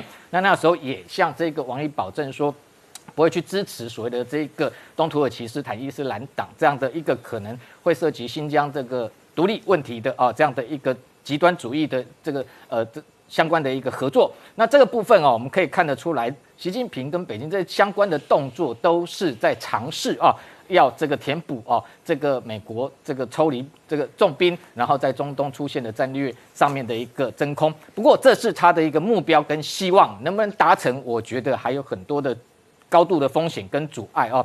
那特别是他这次，你看他跟这个伊朗，跟这个。伊拉克跟这个塔利班哦，阿富汗新的政权，然后甚至巴基斯坦，这些全部都是中东的国家哦。他想要用一个新的强权的姿态在中东出现，主要目的就是要用取代美国的方式，然后填补这个真空。但是我刚刚讲到说，中间阻碍非常多，包含像对阿富汗，他是不是能够塔利班能够做到所谓的这个承诺，我觉得是非常困难啊。因为我们看到塔利班政府目前来讲，他首要。当然是获得国际各国的承认，最好是中国、俄罗斯，那连美国这些大国都承认，他先站稳住脚啊。那但是他真正实质上他的一个国家的治理能力，其实外界都非常的一个呃质疑。那更重要就是说，他有可能说为了。哦，中国可能中国能够为他带出什么样的利益，目前都还看不到。但是为了中国，他可以放弃他信仰已经两三百年的这个伊斯兰极端主义的一个教义，特别是宗教上面的信仰，我觉得这是非常困难啊。那除此之外，其实中国对塔利班有没有提防？当然也是有所提防，因为先先前这一个呃塔利班开始攻克阿富汗各大城的过程中哦，我们看到其实。解放军跟这个俄罗斯，其实先前我们谈到，他在这个宁夏哦进行了一个联合军演，这个地方哦，其实离等于说中国接壤阿富汗哈有一个这个。这个瓦罕走廊哦，其实中间大概都有八十公尺的距离哦。那时候其实哦，中国还在这个边界有布防重兵，目的是什么？其实他也担心哦，塔利班的势力有没有可能进一步扩张渗透进入新疆？所以双方其实是没有共同的一个互信哦。那非常多的一个条件，基本上来讲，未来到底双方会成为盟友，还是中国其实也担心对塔利班太好会养虎为患，影响到他自己内部的维稳问题？其实有非常多的猜忌哦。那这个部分，中东的一个。战略这个真空是不是中国能够顺利填补？我觉得还是。有非常值得观察的一个地方。第二个明确的部分是说，美国在西太平洋加大它的一个兵力调遣，跟重心整个转移到印太地区，特别是台海地区的安全这部分，目前来讲是明确的，而且正在进行啊。那当然，因为这一次美军从阿富汗撤离之后，有非常多国际上面不同的声音，连美国国内也有不同的质疑哦。那当然最重要的，它现在目前来讲，当然是先哦要降低，就是这次事件上面可能美国对盟。盟邦之间可能会造成的一个负面影响，所以公开的承诺一定会先做。公开承诺，刚刚明老师讲了很多，那包含像国安顾问苏立文提出，呃，再一次说强坚强对台哦，甚至以色列、南韩这些的保证哦，这几天都陆续出笼。那讲到南韩的部分，其实南韩部分跟台湾其实也是不太一样，但是非常有意思的就是说，你看到台湾这几天哦，非常愤慨，觉得说有人把台湾拿作跟。阿富汗来做比拟哦，非常的不恰当，不是不伦不类。那南韩的这个执政党哦，也就是共同民主党的党魁宋永吉哦，其实也有类似的观点，他也认为美国有媒体把南韩也比喻作阿富汗，他也认为是一个严重的侮辱。那特别强调说。他认为南韩自己的军力哦，甚至现在都获得美军的 F 三十五战机哦，最最新锐的一个战力哦。那军力世界排名第六，怎么可以拿来跟所谓的阿富汗政府军去比拟哦？不过最重要的是说，他提出一个非常重要的关键哦，就借这个机会，其实各国也都在向美国要东西哦。那因为过去川普任内，其实也一度扬言说要从南韩撤兵，那。呃，甚至要把这个萨德系统都撤出南韩，那要求说南韩要增加负担军费，甚至提高到五十亿的美金每年啊，这样的方式。那这一次等于说南韩也借这个机会，要向美方要回所谓的战时指挥权。那这个其实就是驻军的一体两面哦。那当然过去台湾有人也支持说美国来台驻军，但我们看到南韩其实驻军是不是真的有利于防卫？当然。外在的环境上面有利于贺主北韩的一个对南韩的威胁，但实际上真正战时的时候，南韩的军队跟美军的一个西方司令部之间呢，有可能因为指挥权的争议哦，那这个部分，你只要军权大握还是在美国手上，南韩自己本身就会认为它不是一个完全能够独立自主的一个这个国家哦，所以这个部分你可以看到。有些地方台湾未来也是可以参考哦。那除此之外，还有包含像其实风菲律宾也是一个重要的风向球哦。你看到先前菲律宾总统杜特地一度因为疫情和各方面一带一路的投资导向北京哦，那其实最近很明显的他又导向美国哦。那所以这个已经中断的这个两年之久，二零一九年之后本来他都不准美军的军舰直接这个开到菲律宾访问。那这几天八月十六号。美军一艘这一个呃查尔斯号 LCS 滨海作战舰又访问菲律宾，那同时先前等于说有一项这个 VA。VFA 哦，这个美菲互访协定，那杜特地也又同意继续展延哦。那这样的动作，其实你就可以看到，杜特地其实是一个美中在国际情势上面谁比较占优势一个重要的观察指标。它靠向谁，就表示这个国家目前来讲应该是获得比较多的优势。那现在要倒向美国，大家也可以判断说，是不是美中在这个西太平洋这样的一个对抗上面，美国目前来讲是优势。那还有一个，我也这个非常认同这个明老师所讲。美国对台有再多的公开安全保证，都是口头上哦，具体的行动必须要展现出来。那么观察，当然过去从川普到拜登。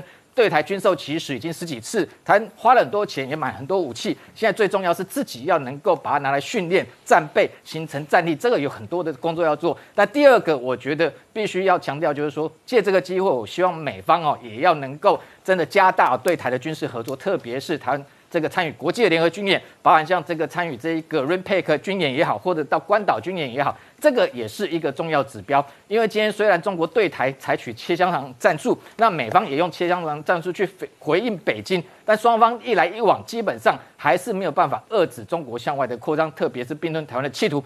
我觉得美国只有展现具体的行动，才能够真正遏制中国对台入侵的企图。好，我们稍后回来。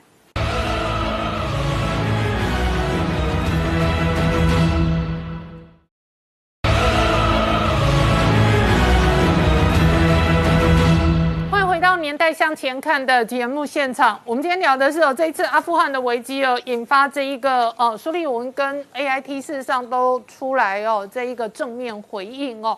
那主要的具体内容讲到，美国对台湾和以色列的承诺一如既往坚定哦。我请教一下哦，但是这个事件也确实使得美国弃台论哦，在台湾哦又再起。我觉得我们也看到很多就是呃，阿富汗跟台湾的一些不实的比较了。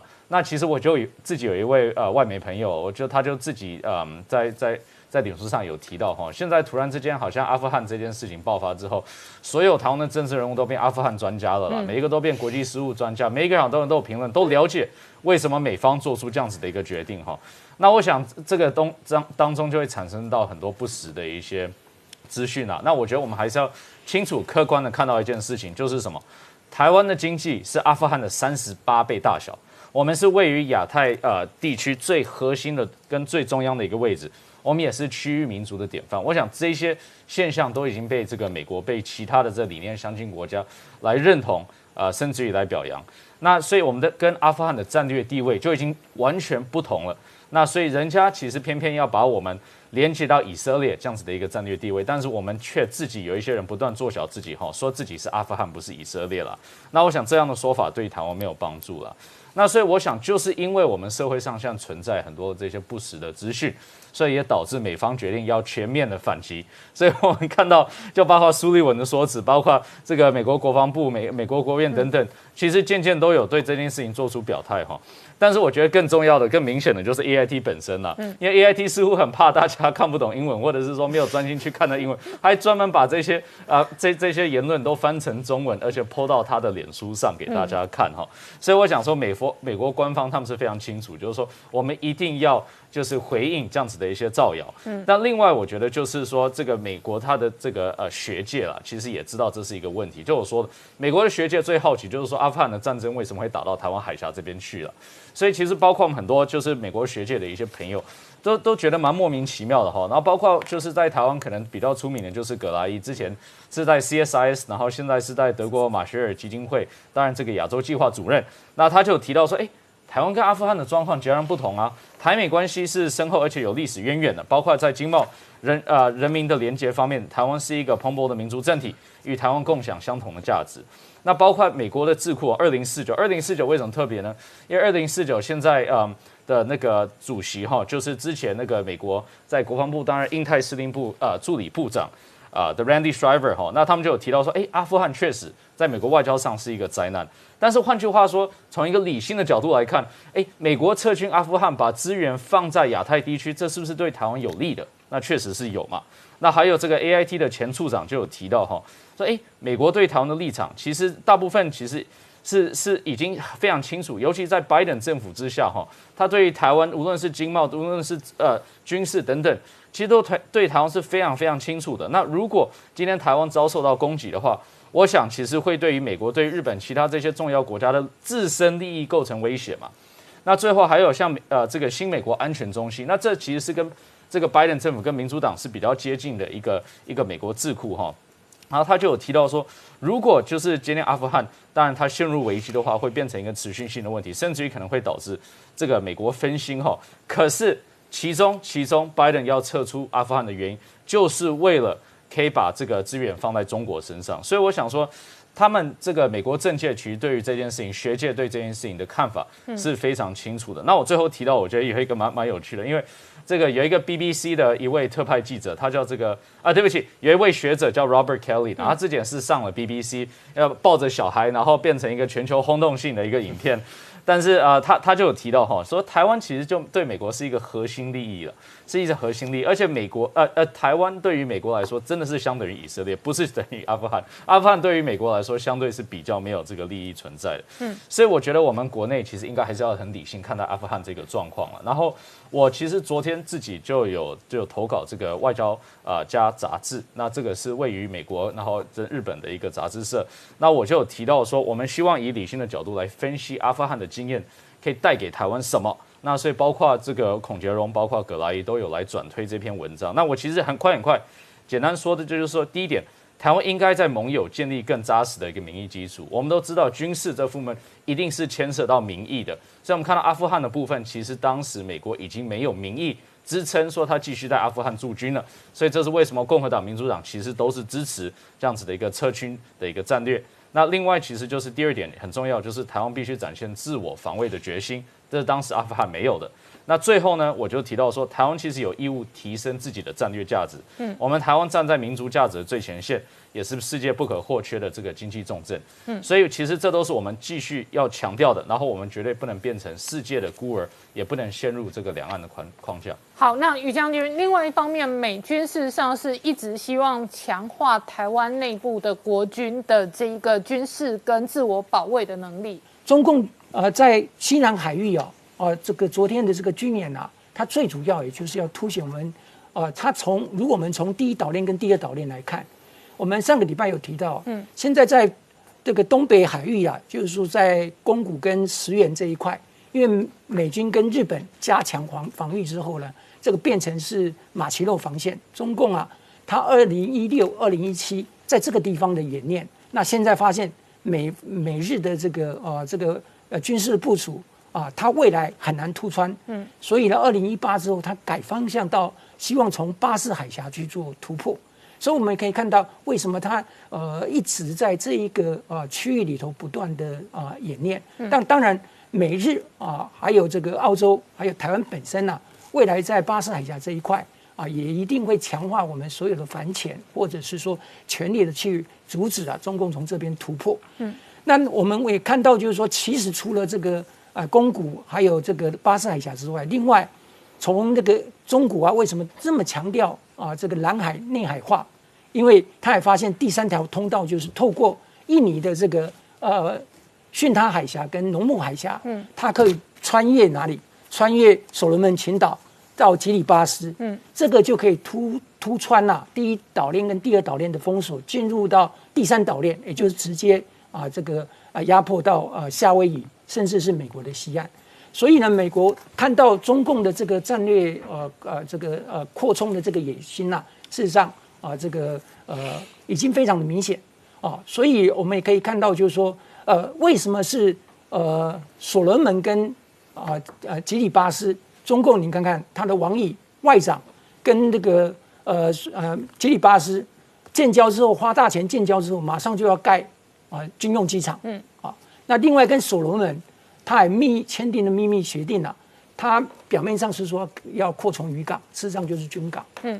那这个就是说，他已经在为他第三岛链的这个突穿呐，在预做军事准备。那美国的话，他也了解啊，所以我们看到就是说，近期这个呃，伯纽的总统啊，跟那个奥斯汀美国国防部长在美国碰面了。那他提出的就是欢迎美军呐，在这个伯柳啊，这个辟建啊美军的军事基地。那这个就是啊，如果我们看美国。啊，他为什么需要在帛柳辟建新的基地？嗯，那未来不排除在关岛，因为关岛再下来就帛柳，它旁边就是马绍尔群岛，那上方就是这个密克尼西亚这个群岛，未来美军都会逐步的去建制啊，它的这个啊军用基地。这个事实上就是呃大家所说的所谓的这个 lily pad strategy 睡莲啊战略。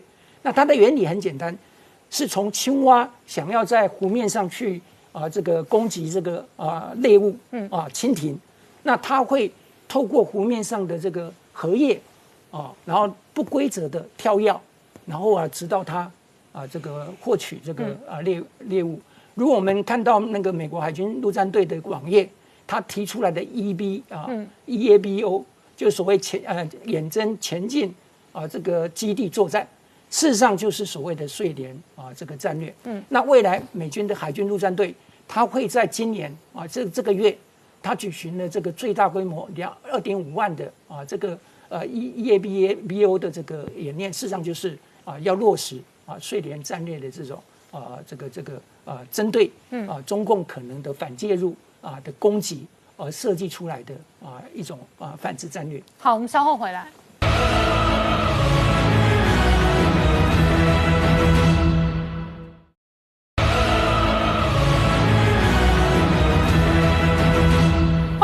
年代向前看的节目现场，今天亚洲股市哦全面回档，主要的原因是因为全球金融市场的投资人担心联准会要缩减 QE 缩表，现在看起来真的时间点越来越快，是那这一个资金的压力越来越大。是我们看到联准会呢，它公布七月份的会议记录哦，其中用到 taper 这个字哦，taper 确实是是。渐渐，因为它是个锥形，逐渐变窄的意思。其实它指的就是说，我原本每个月购债一千两百亿美金，但是我现在要越买越少。那这个做法其实跟 Q E 三二零一四年的时候一样。当年二零一四年，它从元月开始，每个月也是减少一百亿美金的方式呢。好，但是当时 Q E 三是每个月八百五十亿美金，所以用十个月的时间让他全部退场。那这一次呢，是从一千两百亿美金开始要逐渐减少。那到底会是什么方式呢？我想九月份，九月二十一号、二十二号这两天的联准会的会议，可能就会有更明确的结果。好，那大家可能更担心一件事情，就是升息。嗯，那根据最新的调查呢，预原本联准会都跟我们说，二零二三年会升息，但是呢，就现在利率。期货市场所的反应告诉我们说，可能预估明年十一月就要升息的几率已经来到百分之五十，那预估十二月升息的几率更已经来到百分之七十哦。所以在这种市场要缩减的压力之下，我们看到今天雅股全面重挫，除了台股之外，我们看到恒生今天跌了二点一三趴，那香港的国企也跌了二点五六趴，就连下午开盘的欧股、德英发都全部重挫超过两趴，大家就知道这个问。问题很大，然后再看，而且恒生跟香港国企都是又要再次测试波段底部哦，随时都一副要破底的样子哦。是，那当然香港的这个大跌，其实又跟中国的这个监管一波比一波还要来的强，有很大的关系哦。所以现在我们可以看到，之前我们也讲过，索罗斯也好，伍德也好，都在说啊，真的中中概股不能碰。现在又多一个跳出来的，谁呢？欧洲最大的避险基金的创办人马歇尔，他也说这个中概哦，真的中概股真的不要碰哦，问题一堆哦。好，那在此同时呢，美国银行对基金经理人做了一个调查，当中呢显示，现在有十一趴的基金经理人跟你说，不只说我要卖中概股，我甚至要放空，而且他们说，现在市场上最大的风险其实就是中国的政策。好，再给大家一个数据。MSCI 中国指数是我们在买中国相关基金最重要的指标。这个指标呢，在年初的时候是创二十七年来新高，现在是十六年来新低，你就知道这个有多可怕的下滑了。来，再看到刚讲到伍德女股神伍德哈，最近接受。彭博电视台的讲话又提到说啊，真的，原本大家很期待中国要创新，可是现在的一连串的这个监管工作，根本就是拿石头砸自己的脚嘛。你说要创新，结果这些所谓的创新的这些网通公司一家一家都被你整惨了。所以呢，伍德就说，中国在很长一段时间，他特别强调哦。很长一段时间都会保持低位，换句话说，告诉你，短时间中概股是没办法翻身的。所以呢，它的这个重要的旗旗下的一档基金，这个创新 ETF 已经完全出空中概股了。那其他的也都大幅的减持。好，那在减持的绝对不会是只有伍德而已哦。我们看到这一波呢，真正重伤害的应该是日本的软体银行。好。软银呢现在公布第二季的财报当中呢，它光一个第二季一共卖掉了。一百四十三亿美金的股票，好，那其中比较重要的，其实还是以美国的尖牙股为主哦。其中光脸说它卖掉三十五亿，那亚马逊卖了十二亿，Google 也卖了七亿，好，两网飞卖了四亿，好，那其中台积电也卖了五亿，我们的单位都是美金。你说那怎么没有中概股？有。他卖贝壳找房也卖了十二亿，而且我们刚刚说这是第二季的财报哦，大家也知道中概开始出问题是第三季，所以我们到时候等着看第三季软银还要卖多少中概股。好，我们稍后回来。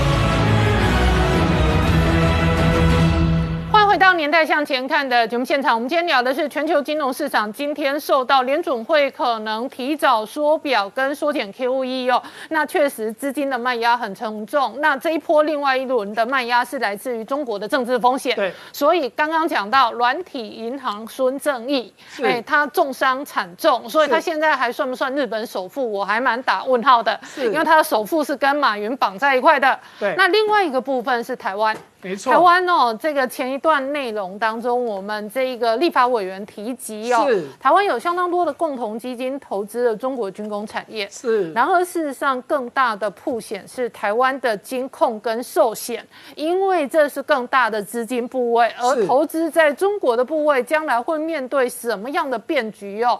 是，确实是金融业的很大核心风险变数。呃，确实哦，台湾的金控业者因为满手的资金哦，他们一定要找出路哦。那在过去，确实我们不得不承认，有一段时间中概股确实蛮会涨的，所以这些金控公司买了非常多的这些中概中概的个股也好的债券也好。可是现在面临这么大的问题的，而且这个问题也不是现在才发生，过去一两年都是这样子嘛。结果我们却发现很多的金控公司居然这一两年还在增持中国的相关。股票、债券哦，譬如说，我们看到龙头的国泰金，你看到它持有腾讯高达两百一十七亿台币。那腾讯现在市值重挫，哎，是，而且这个数字是六月底的数字哦。我们最严重的是七月以后，那所以实际上它到底还值多少钱，我们不知道，而且。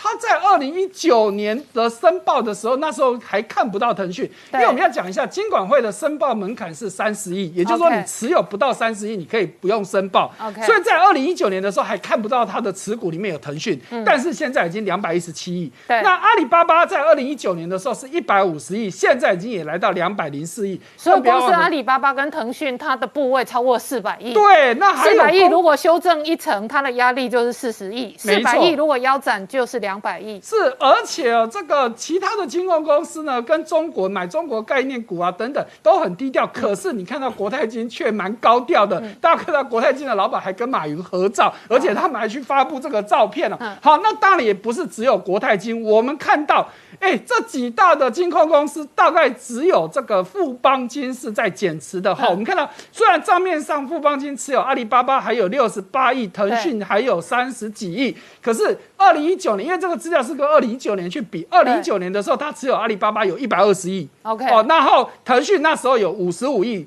那我一想，我们其实过去也追踪。哎，那我打再打个岔，以金周刊整理的资料，开发金现在在阿里巴巴跟腾讯的部位也三百多亿，对，所以光开发金跟国泰金加起来就快要八百亿了。是，那这这就是一个很大的问题哦，因为。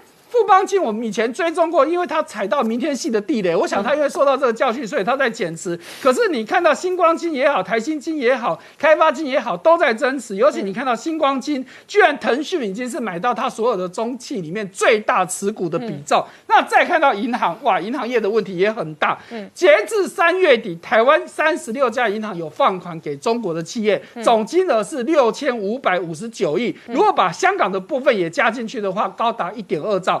其中最夸张的，你看到凯基银行以金额来说不多，四百二十几亿，但是居然占它净值七成以上。OK，哎，如果你踩到雷，你怎么办？那以金额最多的是中信金，有高达一千八百九十几亿哦。另外富邦银行也有过千亿，所以这些银行你真的要去小心。再看到基金的部分哦，好，我们看到持基金持有中概股不稀奇，但是你持有中企的黑名单。就也就是中国的这呃美国之前对中国这些所谓的实体清单，你还持有它，那这问题就很大了哦。嗯好，所以我们看到，所以我们这是只有黑名单的基金最近半年的绩效都很差。对，好，那我们看到的在这个表示，境内的基金你真的就很不应该了。嗯你如果说是境外的，是我们台湾金管会管不到的，嗯你没有话说，因为它注册在海外嘛，金管会管不到它。可是你这些注册在国内的金管会，我觉得真的应该要管管哦。好。姑且不论说这些有多争议性，你光持股这样子，结果造成基金的绩效惨跌，那你难道不用说吗？那更重要的，你一堆持有中国地产债的，嗯。那这最近也是一个大地雷啊。那地产债大家也都知道，尤其是恒大问题这么大，但是你看到，哎，我们居然还有基金里面，光它的持股比重，光恒大就占了四趴多，嗯，哇，那还有呢，其他占两趴多、一趴多的比比皆是，嗯，那如果整个地产债你看到，好，比如说像统一中国高收债基金，它居然它前十大里面有二十七趴多是买中国的地产债，哦。哇，天哪！你说这是一个多大的地雷在这边？所以我会觉得这些真的金管会要出来管管哦。这万一真的这些地雷爆掉，很有可能就是一个连锁反应，到时候你连跑都跑不掉。好，今天谢谢大家收看《年代向前看》，也提醒我们忠实观众跟粉丝朋友扫描 QR code 订阅《年代向前看》YouTube 官方频道。我们同时在 IG、脸书、Twitter、Telegram 上面都有官方的账号，欢迎大家分享、订阅跟追踪。谢谢大家收看，谢谢。